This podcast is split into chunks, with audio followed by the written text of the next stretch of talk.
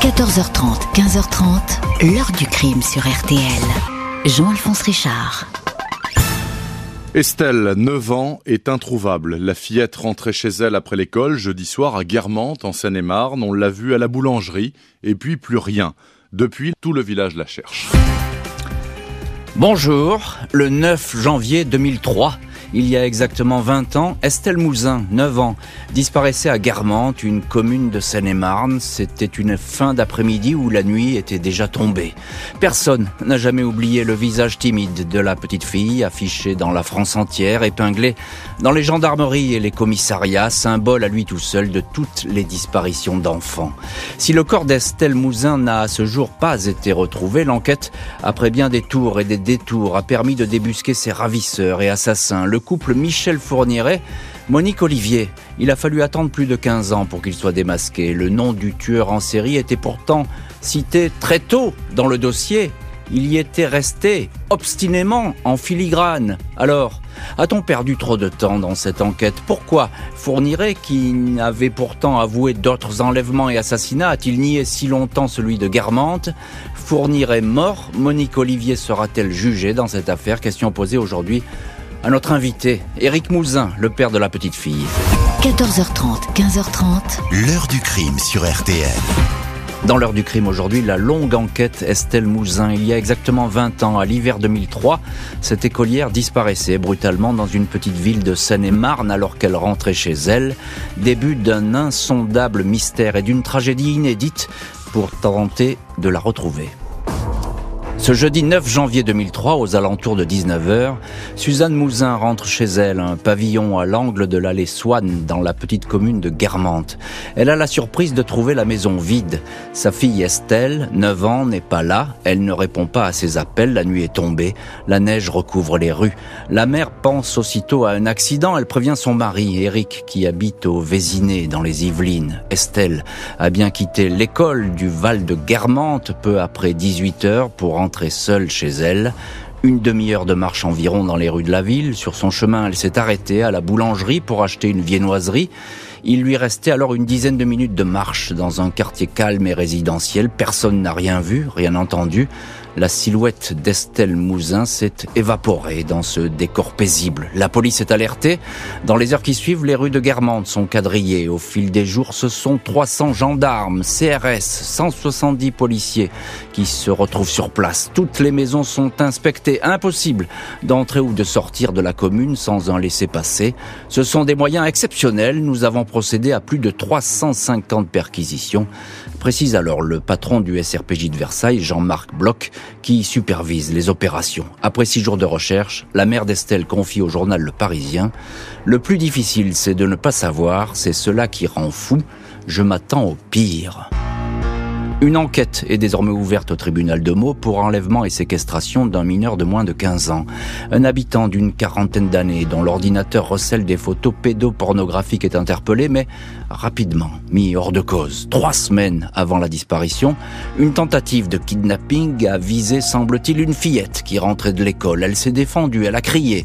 Un homme aurait été aperçu en train de s'enfuir pour monter dans une camionnette blanche, mais ces vérifications ne donnent rien. De son côté, le père d'Estelle se démène pour que les recherches continuent. Éric Mouzin fait le siège de toutes les administrations, les entreprises pour que le portrait de sa fille, déjà affiché dans les commerces de Seine-et-Marne, soit diffusé dans la France entière.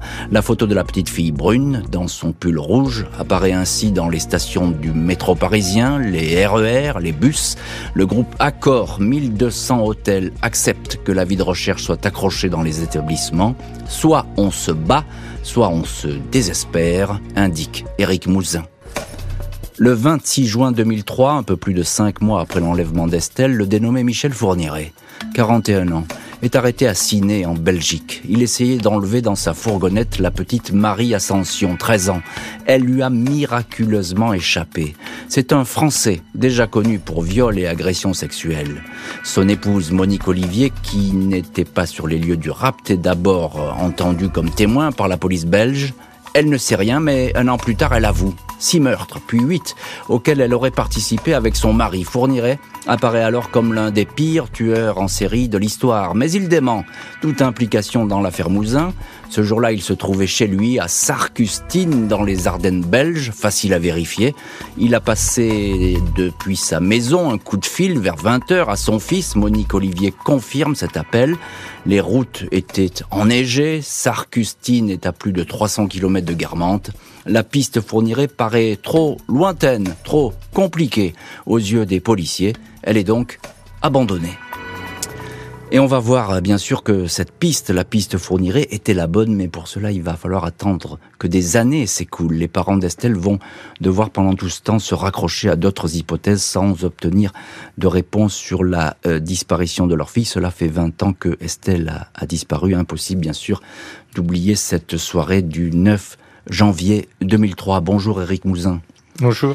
Merci beaucoup d'avoir accepté l'invitation de, l'heure du crime. Votre parole, évidemment, aujourd'hui nous est très précieuse. Vous êtes le papa d'Estelle et je sais que vous n'aimez pas trop qu'on dise ça, mais c'est sûrement grâce à vous que cette enquête, elle a prospéré euh, et elle a pu peut-être aller jusqu'au bout et à ce qu'on sait aujourd'hui, à savoir que Michel Fourniret et Monique Olivier sont bien les ravisseurs et, et les bourreaux de, de, la petite Estelle. Donc là, effectivement, on ne peut que saluer votre courage et votre euh, détermination. Est-ce que vous vous attendiez, Éric Mouzin, à ce que cette affaire soit, euh, j'ai envie de dire, si longue, si compliquée, euh, si difficile pour qu'on puisse attraper un, bout de lumière Alors bien sûr que euh, dans les premiers temps, je n'ai aucune idée de ce qui m'arrive et de ce qui nous arrive au sens de la cellule familiale. On est plongé en l'espace d'un coup de téléphone dans un monde inconnu où euh, il faut découvrir euh, un service d'enquête, qu'est-ce qu'un juge d'instruction, qu'est-ce qu'une enquête criminelle, qu'est-ce qui se passe. donc c'est c'est un monde inconnu mmh. dans lequel on est projeté. Mmh. sur sur la notion de, de durée, euh, dès, le début, quand l'association s'est créée, un des un, des membres de l'association avait dit euh, J'ai l'impression qu'on est parti euh, pour courir un marathon, euh, mais on ne nous a peut-être pas donné la distance. Et c'était notre, premier sentiment, c'est-à-dire qu'on ne savait absolument pas où on allait. Et bien évidemment, je ne pensais absolument pas que ça allait prendre tout ce temps. Vous vous êtes senti très seul au début dans cette affaire Ou bien tout de suite vous avez pu vous ressaisir et puis vous parlez de, l'association. Il y, a, il y a plein de gens qui vous ont rejoint à ce moment-là. Oui, le, le, le, noyau de mes amis et de, de, de, des autres militants, parce que en fait, les gens qui sont dans les associations sont tous des militants de quelque chose. Mmh. Donc, euh, à Guermantes, euh, on a on militait dans les associations de parents d'élèves et dans d'autres associations. Donc, euh, tout de suite, il y a un, un, un, corps qui se forme, un groupe, euh, je dirais même un pack, euh, qui vous porte et qui, qui vous aide et qui vous décharge des parties compliquées. Donc euh, je suis pas tout seul, je suis vraiment euh, euh, entouré euh, et avec une, je vais pas dire un, un esprit joyeux, mais une, une on, énergie. Il y a une énergie et on a toujours essayé de travailler dans la joie, ce qui peut paraître surprenant, c'est-à-dire qu'on n'était pas dans l'optimisme, on va dire. Hein dans l'optimisme et non, dans la joie, vraiment. Bon, ça peut paraître surprenant. Non, mais je comprends. Mais euh, on préfère euh, euh, rire de certains problèmes euh, triviaux comme euh, savoir si on va, euh, comment on va coller nos étiquettes, comment on va se déplacer, comment on va se répartir les rôles, comment. Alors on sent bien que vous vous serrez les coudes et c'est heureux et il y a cette solidarité qui se met en place. Mais de l'autre côté, vous êtes observateur, vous êtes euh, obligé de suivre ce que fait la police. Vous n'avez pas la main là-dessus sur l'enquête. Alors ça, c'est quelque chose aussi qui est très déstabilisant, c'est-à-dire c'est ma fille qui a été enlevée, parce que pour moi, il faut qu'un doute qu'elle a été enlevée mais je suis dépossédé de toute possibilité d'action sur l'enquête. Et la seule chose qui me reste, c'est euh, de dire c'est pas possible que euh, qu'Estelle parte euh, disparaisse comme ça. Il faut absolument qu'on affiche les avis de recherche parce que forcément euh, quelqu'un va va donner l'information qui nous manque. Et donc c'est peut-être une fuite en avant, c'est peut-être aussi euh, en privilégiant l'action, c'est me préserver euh, des émotions qui me Mmh. submergent. Donc je, me- je me projette dans l'action. Et effectivement, ces campagnes d'affichage, euh, je n'en ai plus le souvenir exact, mais je sais qu'on a on a déployé, je dis on euh, collectivement, une énergie euh, phénoménale. J'ai vu ça dans les journaux de l'époque, effectivement, vous n'arrêtez pas, hein, vous allez battre la campagne, etc., les sociétés, etc., tout, tout va y passer, c'est absolument effarant, c'est un, un- un- un- vraiment un très gros travail que vous faites à cette époque. Euh, Éric Mouzin, quand est-ce que vous entendez parler pour la première fois de Michel Fourniret? À l'occasion du d'un repas d'anniversaire du mois de juin, donc j'ai plus la date exacte en tête, et on est en train de préparer. euh, on a mis une bâche sur un, terrain en pente avec de l'eau savonneuse et les enfants euh, s'amusent à faire des glissades dessus. On m'appelle, euh, je crois que c'est le SRPJ de Versailles qui m'appelle, en me disant on vient d'arrêter un gars qui qui a enlevé une petite fille. Euh, voilà, on va s'occuper, on va s'occuper de son cas. C'est comme ça que Michel Fourniret euh, rentre euh, dans ma vie. Et Michel Fourniret, au début, euh, la police, bah, elle va dire, ça peut pas être lui. Euh, il était à 300 km, il a un bon alibi, il a passé ce fameux coup de fil, alibi confirmé par euh, sa femme de l'époque, qui, euh, qui pourtant l'a dénoncé, etc. Donc tout porte à croire que c'est pas lui. On l'a raté à ce moment-là, Fourniret? Alors en juin, en juin 2000, euh, en 2003, Michel Fourniret euh, n'a pas encore donné euh, les clés de son fonctionnement, enfin les fonctionnements de son couple. Et donc euh, en, en 2003, il peut faire encore illusion. En plus, il est traité par euh, les services d'enquête belges et ça, ne va, ça va durer un peu plus d'un Mm, an. Tout à fait. Mais par contre, euh, à la fin de le- l'enquête euh, de la police belge, la dangerosité du couple était établie euh, clairement. Euh, un- le- enfin, les services français étaient clairement. On avait déjà cerné la- le fonctionnement, c'est ça que vous voulez dire. Hein? Et de, et de la dangerosité et du niveau de perversion du couple. Et là, on n'est pas allé assez loin? Il y a eu, il y a- un chaînon manquant. À un moment donné, on, on rate une marche, j'ai l'impression, dans cette enquête. On rate pas une marche, je crois qu'on ne veut pas monter l'escalier. Vous pensez qu'on n'a pas voulu voir Fourniret? Il existe dans le dossier de procédure un, un- un PV avec euh, un extrait, euh, enfin une saisie d'écran MAPI euh, disant que il faut, je sais plus combien, 2h40 Sur le trajet, entre Guermantes et l'endroit où il habitait en Belgique. Et donc ça n'est pas possible que entre 18h45 et 20h, heure de l'appel, euh, le trajet soit effectué. Conclusion, ça ne peut pas être lui. Et là, euh, effectivement, c'est quelque chose qui qui va pas puisqu'on sait qu'il a bien fait le, le trajet. Fourniret va continuer à intéresser la police, la justice, mais il va falloir patienter 14 ans pour que les investigations commencent vraiment à le cerner. 27 mars 2008, 5 ans après l'enlèvement d'Estelle Mouzin, Michel Fourniret, son épouse Monique Olivier comparaissent devant les assises des Ardennes à Charleville-Mézières pour cinq meurtres et deux assassinats de jeunes filles. Le cas Mouzin n'est pas au programme, mais on interroge tout de même le tueur en série. En effet, Monique Olivier a semé le doute avec cette petite phrase euh, sur la photo d'Estelle. Elle pourrait lui convenir, ça peut lui plaire, a-t-elle répondu. L'accusé remet un long document manuscrit à la cour. J'obéirai seulement au devoir de ne pas bercer d'illusions les familles Mouzin, Domèche et Parish, écrit-il, citant des disparitions inexpliquées. À une témoin policière, il confirme Je n'ai rien à voir, ni de près ni de loin, avec la disparition d'Estelle Mouzin. 2016, huit ans après le procès, la police est alertée des confidences qu'aurait faites Monique Olivier à une codétenue de la prison de Rennes, Milissa Petrovic.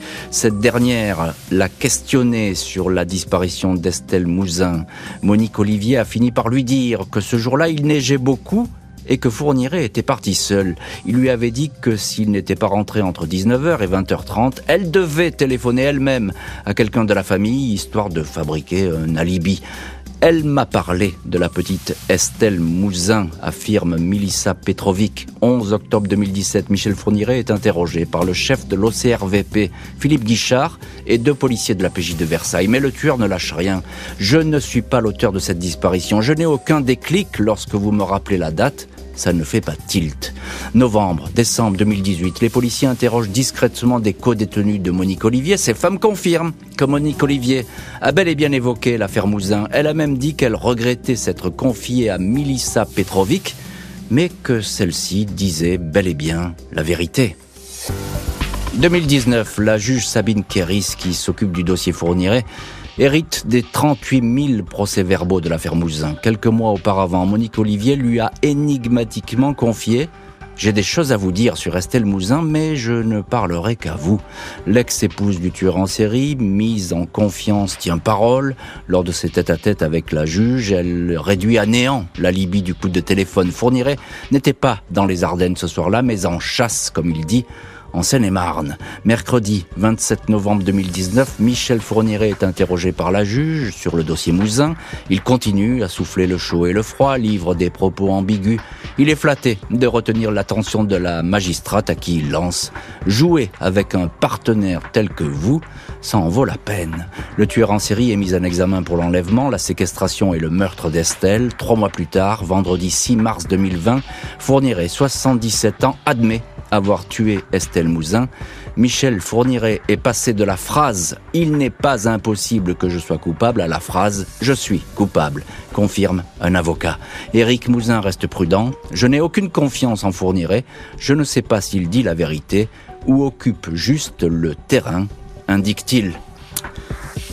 Et on comprend bien cette circonspection, tant Michel Fourniret s'est manié le chantage, joué avec les déclarations, parler et puis décider soudain de se taire, parvenir ainsi à dérouter euh, tout son monde. Peut-être d'ailleurs, c'est une question qui est intéressante, mais Monique Olivier été à bonne école et peut-être qu'elle fait exactement comme le faisait son mari, à essayer de faire tourner en bourrique absolument les, policiers et, et, les juges. Euh, Éric Mouzin, vous dites à cette époque, lorsque Fourniret finalement dit bah oui je suis c'est moi le l'assassin euh, de la petite euh, Estelle vous dites je me méfie. Je crois pas à ce qu'il raconte. Pourquoi vous, êtes sur cette euh, position? Alors c'est ce que vous dites à l'époque hein. oui c'est ce que je dis à l'époque parce que je ne veux pas me fabriquer le scénario de la réussite tout de suite tant qu'il n'est pas étayé. C'est-à-dire, je veux, je veux pas être dans la croyance, mais je veux être dans la confirmation. Mm. Nous avons, avec l'association, recueilli euh, euh, le témoignage d'une personne qui connaissait Michel Fourniret et qui l'avait vu sur un parking d'une station-service à proximité de Guermantes le dimanche qui a précédé l'enlèvement d'Estelle.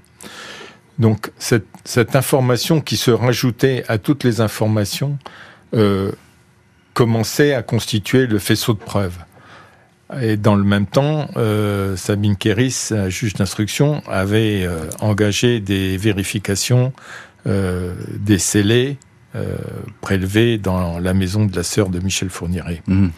Ce que je veux dire, c'est que tout à l'heure, vous avez dit que Sabine Kéris avait hérité du dossier. Euh, le transfert du dossier de Meaux à Paris a fait l'objet de plus de deux ans et demi de procédure. Deux ans et demi? Deux ans et demi, oui, à peu près, puisque nous avions demandé à ce que le SRPJ de Versailles soit dessaisi de l'affaire, parce qu'avec euh, nos avocats euh, Didier Seban et Corinne Herman, nous considérions que le SRPJ ne répondait pas mmh. euh, aux demandes qu'on formulait à répétition, et on avait demandé leur dessaisissement. Et cette, ce dessaisissement a été refusé, on a fait appel, on est allé en cour de cassation. Mais par contre, quand euh, il est apparu qu'il y avait des témoins qui ne voulaient se confier que à Sabine Kéris, il fallait que le dossier soit transféré euh, à la juridiction de Paris. Et c'est à ce moment-là, après un an de paperasse judiciaire que le dossier a pu passer de mots à Paris et être confié à Madame Kéris. C'est étonnant ce que vous racontez parce que j'ai envie de dire c'est la double peine. Non seulement vous êtes euh, dans l'enquête et puis vous, attendez des nouvelles concernant votre fille, évidemment, vous, vous faites des recherches et en plus il y a ces, cet imbroglio administratif, juridico-administratif, c'est épouvantable. Ah c'est une illustration des dysfonctionnements de la justice, mm. en fait. Mm. Alors le maillon faible dans cette histoire, j'ai envie de dire, euh, c'est Monique Olivier. Je mets maillon faible entre guillemets, parce qu'elle est peut-être pas si faible que ça, Monique Olivier. Mais en tout cas, là, euh, la juge Kéris, euh, elle a su la faire parler, la mettre en confiance. C'est peut-être la première juge dans le dossier qui comprend le mécanisme de, ce couple. Alors peut-être que peut Madame Kéris effectivement a compris le fonctionnement du couple, elle fait preuve d'une humanité euh, désarmante euh, parce que euh, elle parle avec gentillesse, respect à ces deux suspects. C'est très surprenant. Et effectivement, elle les met en confiance, mais surtout, elle leur donne la règle du jeu parce que chaque fois qu'elle pose une question, les deux, ces deux accusés savent qu'en fait elle a déjà la réponse et que la réponse est justifiée par des éléments matériels mmh. et non pas par des suppositions ou par euh, des théories euh, invérifiées. À chaque fois, Madame Kéris a une preuve en face de ce qu'elle demande. Et Fourniret, il, le dit clairement, il faut qu'il soit le maître du jeu. C'est-à-dire que c'est lui, c'est à lui de, de dire ce qu'il veut bien dire, mais il faut lui, le mettre en confiance et lui faire croire presque que c'est lui qui décide, de, que, tout ça, il, le, maîtrise. Alors, je n'ai pas envie de faire le, portrait de ce, sinistre individu, mais effectivement, il, il, euh, se flatte d'être, euh, d'accorder entre guillemets euh, sa confiance ou ses confidences aux personnes de choix qu'il il choisit. Qu'il choisit. Voilà. Donc euh, effectivement, il faut créer des conditions de dialogue très particulières pour rentrer dans cette logique.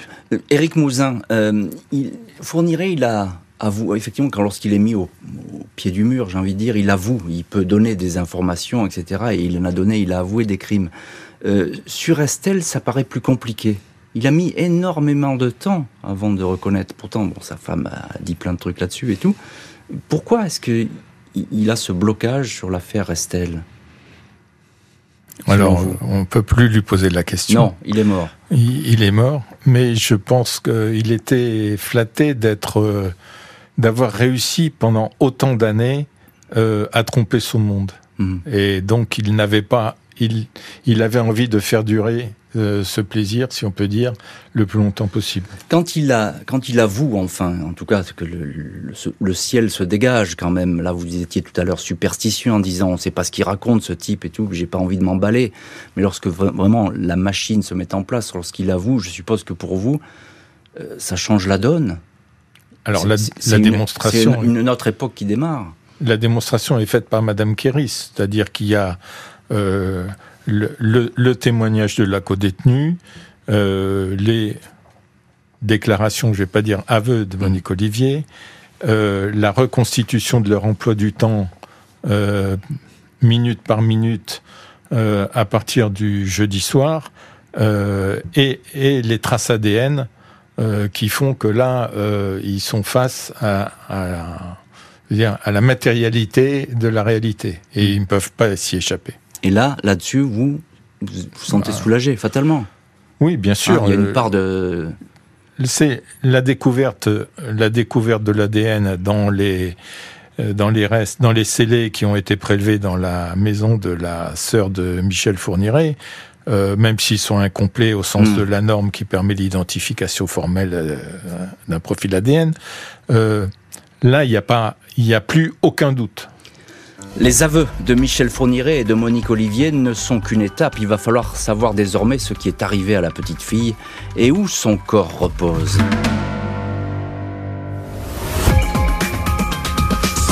Un jour, je lui ai posé la question Est-ce que tu penses que Michel Fourniret aurait pu faire du mal à la petite Estelle? Il m'a dit que c'était son style de petite fille. Monique Olivier, elle m'a dit que Michel Fourniret lui a dit Je pars à la chasse. La juge Sabine Kéris sait qu'elle ne peut pas s'appuyer sur Michel Fourniret pour obtenir des confidences sur les dernières heures d'Estelle. Le tueur en série est passé maître dans l'art de l'esquive, qui plus est, sa mémoire semble lui faire défaut. Il faut compter sur Monique Olivier, dont les déclarations permettent de reconstituer le scénario de l'enlèvement. L'ex-épouse raconte ainsi que Fourniret a quitté la Belgique le 9 janvier 2003 à bord de sa camionnette blanche, direction Guermantes. Monique Olivier confirme qu'il avait déjà fait des repérages dans le coin et tenté d'enlever une fillette. Estelle aurait été abordée aux abords d'une boulangerie. Un accostage idoine, lui a dit Fourniret. Monique Olivier se souvient que son mari est rentré dans les Ardennes vers 4 heures du matin, content et satisfait, précise-t-elle, son jean couvert de terre. Il lui aurait expliqué avoir emmené la fillette à Ville-sur-Lume, une maison vide appartenant à sa sœur, l'avoir ici violée et étranglée. Des expertises ADN sont ordonnées sur un matelas qui avait été saisi par les enquêteurs en 2003 dans la maison de Ville-sur-Lume. Pas moins de 13 ADN différents sont détectés. Une trace correspond au profil génétique de la petite Estelle. La petite fille a bien séjourné ici. Cet élément et les déclarations de Monique Olivier nous donnent le scénario qui nous manquait. On ne savait pas ce que fournirait avait pu faire d'Estelle après l'enlèvement. Désormais, même si la vérité est terrible, on sait indique maître Corinne Herman, avocate avec maître Didier Seban d'Éric Mouzin. 15 octobre 2020, le couple fournirait Olivier est conduit à Guermantes pour une reconstitution. Le tueur en série refait le parcours qu'il aurait emprunté avec Estelle, mais il semble avoir perdu la mémoire. Ça ne fait pas tilt, redit-il à la juge. Et dans cette heure du crime, nous recevons Éric Mouzin, qui est le papa d'Estelle et qui euh, revient sur ses, 20 ans d'enquête et de, de longues enquêtes et de trac et d'espoir parfois déçus. Euh, est-ce que vous étiez, Éric Mouzin, à cette reconstitution? Est-ce que vous êtes allé voir ce qui s'est passé? Est-ce que vous y êtes intéressé lorsque euh, le couple fournirait Olivier est là, sur place? Alors, je, je n'ai pas participé à cette reconstitution. Euh, je n'en ai pas fait la demande et on ne me l'a pas proposé. Hmm. Donc euh, tout allait bien parce que je sentais que je n'avais pas envie de m'approcher de ces gens-là. Hmm. Il a euh, avoué, fournirait, il a dit, bon, il a reconnu qu'il était impliqué dans la mort de, votre fille Estelle, mais en fait il dit, il dit rien, il dit pas grand-chose. Le, le scénario, il le raconte pas. Alors je pense que quand Michel Fourniret est euh, dans les cordes et qu'il est contraint de reconnaître ce qu'il a fait, euh, il est déjà tellement dégradé euh, psychologiquement, c'est ça Psychologiquement et de sa santé qu'il est incapable de de fournir des informations fiables. Ça, ça c'est une vérité, c'est-à-dire qu'il est dans un état intellectuel qui est mauvais. Euh, c'est établi par les médecins et, la juge a pu le constater. Il ne triche pas. Alors, c'est très difficile de dire que Michel Fourniret ne triche pas parce que c'est plus qu'un tricheur. Mais euh, quand vous le voyez et que vous voyez l'état de délabrement physique, euh, son regard dans le vide et sa difficulté à aligner trois mots cohérents, là, c'est plus du cinéma. C'est effectivement euh, pour moi, c'est une épave. Qu'est-ce que hum, cela vous fait lorsque vous pouvez, euh, vous êtes le papa d'Estelle, quand vous pouvez reconstituer le décor euh, du crime? Il y a cette, il y a cette, ce village, Ville-sur-Lume, il y a cette maison. Qu'est-ce qui se passe dans votre tête? Après toutes ces années Je ne suis pas allé voir la maison qui est qui a été vendu et qui est occupé aujourd'hui par des gens qui, qui ont acheté cette maison sans savoir ce qui s'y était passé et qui ont vu débarquer euh, euh, les enquêteurs qui ont... Euh, et les journalistes. Et les journalistes qui ont procédé à des fouilles, bon bref. moi, je n'ai pas vu cette maison. Le, le détail de ce qui s'est passé a finalement peu d'importance. Hmm. Là-dessus, vous tirez un rideau, mais on comprend aussi. C'est-à-dire que ce n'est pas important. Le fait. Ce qui est important pour vous, c'est qu'on on ait une explication finalement, c'est ça? Aujourd'hui, euh, on a l'explication euh, et on a euh, le, décès d'Estelle est formalisé par un, document officiel donnant le jour et l'heure. Mmh. Quand vous, avec le recul, il y a presque, il y a plus de 15 ans qui sont passés avant qu'enfin on ait un déclic et qu'on arrive à trouver qui avait pu faire commettre cette monstruosité. avec le recul, vous vous dites, on aurait pu aller plus vite. Alors on peut toujours refaire l'histoire, hein. une enquête c'est compliqué, etc. Mais on aurait pu aller plus vite, on a perdu beaucoup de temps. Alors, oui, c'est compliqué puisque euh, vous savez que j'ai porté plainte contre l'État pour faute lourde. C'est pour ça que je vous pose la question parce que je sais que donc le, but le but de ce procès euh, dans lequel je, je, mets en cause l'État pour faute lourde, c'est justement pour démontrer euh, les erreurs qui ont été commises les erreurs, les absences de, moyens et la désorganisation des services de justice qui aboutissent à ce que l'enquête dure aussi longtemps avec autant d'inefficacité.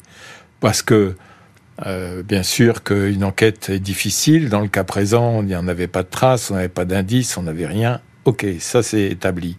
Par contre, le fait que euh, les, rotations de juges tous les deux ans, deux ans et demi, l'absence de tuilage, c'est-à-dire l'absence de, superposition euh, du juge partant et du juge arrivant pour transférer les mmh. dossiers. Mmh. L'absence de cotation du dossier, ça veut dire que le dossier était désorganisé. L'absence de procès verbal euh, de synthèse établi par le SRPJ permettant de dire où en étaient les pistes en cours et leur progression. Euh, l'absence de certaines vérifications que nous avons réclamées pendant des années, qui n'ont pas été faites ou qui sont rendues impossibles euh, à cause du temps qui s'écoule. Par exemple, l'analyse de la téléphonie euh, du 9 janvier, euh, puisque en fait on sait maintenant que Michel Olivier a communiqué avec Monique Olivier euh, avec moult SMS. Euh, ces SMS ne peuvent plus être exploités aujourd'hui. Donc ça, ça vous a mis en colère et effectivement vous avez engagé euh, cette action contre l'État. Le couple fournirait Olivier n'a pas révélé où aurait été enterrée la petite fille. Des campagnes de fouilles dans les Ardennes vont se succéder. Juin 2020, des fouilles sont organisées dans un coin de forêt, non loin de Ville-sur-Lume, dans les Ardennes, là où Estelle Mouzin a été séquestrée après son enlèvement. Recherche vaine. La juge Kéris revient au même endroit quatre mois plus tard, avec des moyens bien plus imposants. Michel Fourniret, Monique Olivier sont conduits sur place, mais le tueur en série demeure silencieux. L'avocat de l'ex-épouse, Richard Delgenès, assure que sa cliente collabore pleinement avec la justice. Elle a même posé des questions à son ex-mari. Elle est montée dans le camion où se trouvait Fourniret, explique l'avocat, pour qu'elle puisse lui demander où il avait déposé le corps d'Estelle. Il y a eu des échanges entre eux. Je pense qu'on n'est pas loin. Impossible de savoir si l'ogre des Ardennes, comme on le surnomme parfois, a vraiment perdu la mémoire. La campagne de fouilles s'achève sur un échec. Les enquêteurs savent que le temps presse, les recherches se succèdent et s'accélèrent. Mars 2021, Michel Fourniret, affaibli par la maladie, n'est plus présent lors des fouilles. Il est désormais incapable de répondre aux questions et doit être hospitalisé. 10 mai 2021, il meurt à l'hôpital de la Pitié-Salpêtrière à Paris sans avoir fait le décompte exact de ses meurtres et livré leur scénario. Monique Olivier devient l'actrice principale du dossier Mouzin, unique témoin susceptible d'indiquer où se trouve la petite fille témoin, d'autant plus précieuse qu'elle finit par dire qu'elle a joué un rôle dans la séquestration d'Estelle. Elle aurait aidé à transporter le corps que le tueur en série a enterré tout seul. Onze campagnes de fouilles vont ainsi se succéder. La dernière a commencé le mardi 3 janvier 2023, sans que l'on retrouve à ce jour la moindre trace de l'écolière. Éric Mouzin, vous êtes le papa d'Estelle. Comment vous vivez ces, campagnes de fouilles, 11 euh, campagnes de fouilles. Il y en a une en, ce moment même, euh, dans les Ardennes, il y a des, des policiers qui fouillent le terrain et qui essaient de, de retrouver euh, Estelle. comment vous vivez ça? Alors, j'en attends beaucoup et en même temps, je mets en place un dispositif de défense euh, qui consiste à me dire que je sais que, je, que ces fouilles peuvent se révéler infructueuses et qu'il ne faut donc pas être euh, suspendu euh, à leur résultat. C'est une situation paradoxale, mais je n'ai pas d'autre choix. Sinon, je me laisse euh, empoisonné par une construction mentale que je mettrais en place moi-même. Mm. Et donc je préfère euh, mettre une distance tout en en, en attendant beaucoup. C'est un exercice un peu compliqué. Ce qui vous a permis de tenir ces, ces, ces 20 années, ces 20 ans, c'est ce blindage finalement que vous vous imposez parce qu'il ne faut pas être perméable peut-être à toutes les émotions ou euh, à tout ce qu'on raconte. Je ne sais pas comment on peut vivre ça, c'est une situation qui est infernale. Alors elle est infernale peut-être pour moi, elle est aussi infernale pour ceux qui vivent avec moi, parce que je pense que des fois quand il faut me supporter, c'est peut-être pas, simple, c'est peut-être pas toujours très simple. Mais euh, c'est ce que j'ai dit euh, régulièrement. C'est c'est pas moi la victime, la victime c'est Estelle. Mm. Donc euh, ce que ce que je peux ressentir euh, finalement, c'est secondaire. Enfin secondaire, c'est pas secondaire, mais L'objectif, c'était de retrouver Estelle. Il fallait retrouver Estelle. C'était le, but. Euh, et euh, comme j'étais beaucoup aidé par beaucoup de gens, euh, je pense que j'ai été porté aussi par par toute ce, cette, ce pack. Mm. C'est la phrase "Nous ne sommes rien, soyons tout". Oui, c'est vrai. Mais là aujourd'hui, on sait où est Estelle. On n'a pas retrouvé le, le corps on le retrouvera peut-être. Euh, on, sait où est Estelle. Vous vous sentez un peu plus soulagé aujourd'hui d'arriver à ce, bout de chemin? On n'est pas tout à fait au bout du chemin, mais presque. Je me suis senti très soulagé quand euh, euh, Madame Kéris m'a démontré la culpabilité des deux personnes mises en examen. Là, il n'y avait plus de doute, on n'allait plus remettre en question euh, ou, remettre de nouvelles pistes sur le tapis. On savait exactement ce qui s'était passé, mhm. on savait quand ça s'était passé, on savait où ça s'était passé, on ne savait pas où Estelle était enterrée. Mais Estelle a été jetée dans un trou de la forêt des Ardennes il y a 20 ans. Pendant 20 ans, mhm. elle était dans, dans, dans cette forêt. Euh, à l'époque, on ne savait pas. C'est pas parce qu'on sait maintenant que ça change quelque chose à la douleur, à l'abjection de, ces criminels, euh, euh, au résultat des, de l'enquête, ça, ne change rien. Hmm. Quand Michel Fourniret est mort, il meurt, bon, il est déjà dans un état, on l'a dit, intellectuel très dégradé, il est même incapable de dire quoi que ce soit. Qu'est-ce que vous avez ressenti ou pas ressenti? Est-ce que ça vous a intéressé ou pas? Vous aviez zappé Michel Fourniret déjà, c'était derrière vous Non, c'était au contraire la démonstration euh, matérielle des erreurs commises tout au long de l'enquête. Hmm. Parce qu'effectivement, euh, quand il meurt, c'était trop tard. Mais c'était trop, tard. depuis déjà de nombreuses années. Euh, dès le début, quand Mme Kéris a eu le dossier, elle m'a expliqué qu'elle demandait à l'administration pénitentiaire un compte rendu sur euh, son comportement en prison pour être certain que justement il n'allait pas se dégrader. Euh, parce que c'était ça aussi sa crainte. Hmm. Et là, c'était effectivement trop tard, mais trop tard depuis longtemps. C'était trop tard depuis très longtemps. C'était trop tard presque, de, j'ai envie de dire presque depuis le début. C'était trop tard. C'était trop tard depuis 2008, depuis Charleville. Pas de traces de la petite fille. Monique Olivier, la dernière témoin, sera-t-elle jugée? Monique Olivier, 74 ans, mise en examen pour complicité dans trois affaires de disparition, dont celle d'Estelle Mouzin, pourrait être jugée par une cour d'assises dans les mois qui viennent. C'est le souhait des familles d'Estelle, mais aussi celle de Marie-Angèle Domèche, 19 ans, et de la Britannique Johanna Parich, 20 ans, les autres victimes de Fourniret. Au journal L'Ardennais, Éric Mouzin confie que le dossier devrait être clôturé fin janvier 2023. Le père d'Estelle ne se fait plus beaucoup d'illusions sur les fouilles. En octobre, lors de la campagne à Issancourt et Rumel, mon avocat, maître Seban, a précisé à la juge que nous ne nous opposerions pas à l'abandon des recherches du corps d'Estelle. Pourquoi? Parce qu'au bout de dix fois, c'est un échec. Le corps de la petite Estelle Mouzin ne sera peut-être jamais retrouvé dans les Ardennes, qui sait, mais son dossier devrait être jugé avant qu'il ne soit trop tard. Et ce dossier jugé, ça serait effectivement le, procès de Monique Olivier. Éric Mouzin, on vous retrouve dans cette heure du crime. Vous êtes donc le, papa d'Estelle.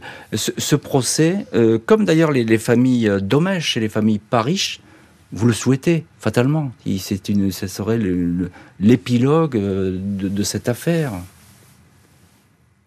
Épilogue juridique, hein, je parle. C'est, ça peut être l'épisode juridique de, des trois dossiers, mais dès à présent, j'ai décidé de ne pas me placer en position de demande par rapport à Monique Olivier. C'est-à-dire que je ne formulerai aucune demande. Je ne veux pas me mettre à sa merci. C'est pas à vous de le faire, c'est ça hein? En tout cas, moi, je ne le ferai pas. Mais la, la, justice le, fera Le ministère public doit mener son, son dossier jusqu'au bout, oui. Sur les fouilles, ce que vous disiez au journal L'Ardennais, c'était qu'effectivement, si on ne trouve pas, bah, il faudra à un moment donné euh, arrêter. Hein on ne pourra pas indéfiniment, comme ça, euh, rechercher Estelle dans ce coin des Ardennes. Alors, il y a, plusieurs aspects. Le premier, c'est que pour la famille, euh, c'est quand même à chaque fois euh, tout s'arrête, on est suspendu au SMS des avocats qui sont sur le terrain ou de la juge. Euh, c'est surtout des avocats. Euh, on, on, en attend beaucoup et en même temps on sait qu'il faut se préserver parce que si on trouve pas, il faut pas, il faut pas tomber euh, plus bactère. et surtout, plus le dossier euh, est clôturé tardivement, plus les autres familles sont bloquées justement dans le procès. C'est-à-dire que comme il a été décidé que les trois dossiers seraient conjoints, mmh. euh, si on bloque le dossier d'Estelle, les deux autres dossiers sont aussi bloqués. Mmh. Et donc euh, je sais que les autres familles attendent depuis encore plus longtemps que moi c'est vrai, puisque les crimes étaient précédents. Et donc il y a une forme de, entre guillemets, solidarité qui dit allons, allons tous les trois, toutes les trois familles de l'avant et allons, allons au procès, même si on ne trouve pas le corps d'Estelle. Vous, vous, parlez entre familles, j'ai envie de dire vous, vous, correspondez avec la famille Parish, avec la famille Domèche Alors, j'ai correspondu avec euh, le père de Johanna Parish et je vais reprendre contact. On va essayer de se réorganiser justement en vue du procès euh, qui aura lieu certainement au mois de novembre 2023. Hmm. Onzième campagne de fouilles, je le disais, c'est la dernière ce n'est pas moi qui décide. La dixième devait être la dernière déjà, c'est ce qu'on avait dit. Moi je ne décide rien, c'est Madame Kéris qui décide. Hmm. Quel contact vous avez avec la juge? Comment ça se passe? Alors, je crois que j'ai été reçu euh, trois fois par elle, euh, peut-être euh, quatre. donc, je, suis reçu dans le cadre du dossier Estelle, mais également dans le cadre des réunions qu'elle organise pour nous tenir au courant de l'organisation, du fonctionnement et du devenir du pôle injustement appelé Cold Case euh, qui, dont elle est la présidente. Ça fait 20 ans que, que Estelle euh, a disparu. Je suppose qu'il n'y a pas un jour où vous ne pensez pas à elle. En tout cas, ces 20 années, euh, elles ont été presque mises entre parenthèses pour votre fille. J'ai envie de le dire comme ça. Je ne sais pas comment vous voyez les choses, mais alors, c'est une espèce de croisade. Je ne sais pas comment vous faites. C'est pour ça que je vous pose la question. Je suis un peu démuni là quand je vous, je vous pose ce genre de questions. Voilà. Alors, euh, je crois qu'il n'y a pas de réponse, ou en tout cas, s'il y a une réponse, je suis certainement incapable de la formaliser et de l'exprimer euh, de façon claire. 20 ans, c'est à peu près un quart de vie euh, d'un Européen moyen. Donc c'est vrai que ça représente un poids énorme. En même temps, au sein de la famille et avec le soutien de ma femme, de ma nouvelle femme. Euh, nous avons décidé, alors ça peut paraître prétentieux de dire qu'on décide euh, d'orienter notre vie de telle ou telle manière, mais de privilégier la vie, de faire en sorte que euh, nous ne soyons pas dans une ambiance mortifère en permanence. Nous avions, moi je, il me restait deux enfants, elle en avait deux. Nous avons donc, nous avions quatre enfants euh, des, des, enfants entre, entre 15 et 9 ans. Et il fallait absolument que ces enfants euh, vivent le plus normalement possible. Je ne dis pas que Estelle est oubliée, parce, ah bah, voilà, non, pas du tout. Mais il fallait que les autres enfants euh, vivent le mieux possible, euh, grandissent, réussissent leurs études, réussissent leur vie et ne soient pas impactés. Il y avait suffisamment de dégâts qui avaient été causés par ce couple criminel euh, pour qu'on ne leur offre pas, par ricochet, de nouvelles satisfactions. Donc au contraire, nous avons privilégié la vie. Je ne suis pas sûr que nous ayons réussi parfaitement, mais en tout cas, on a tout fait pour. Juste en mots, euh, encore, quand est-ce que le rideau tombera définitivement, cette affaire? Quand j'aurai obtenu la condamnation de l'État. Merci beaucoup, Eric Mouzin, d'avoir été aujourd'hui l'invité de l'heure du crime. Merci à l'équipe de l'émission, Justine Vignot, Marie Bossard à la préparation, Boris Pirédu à la réalisation. L'heure du crime, présenté par Jean-Alphonse Richard sur RTL.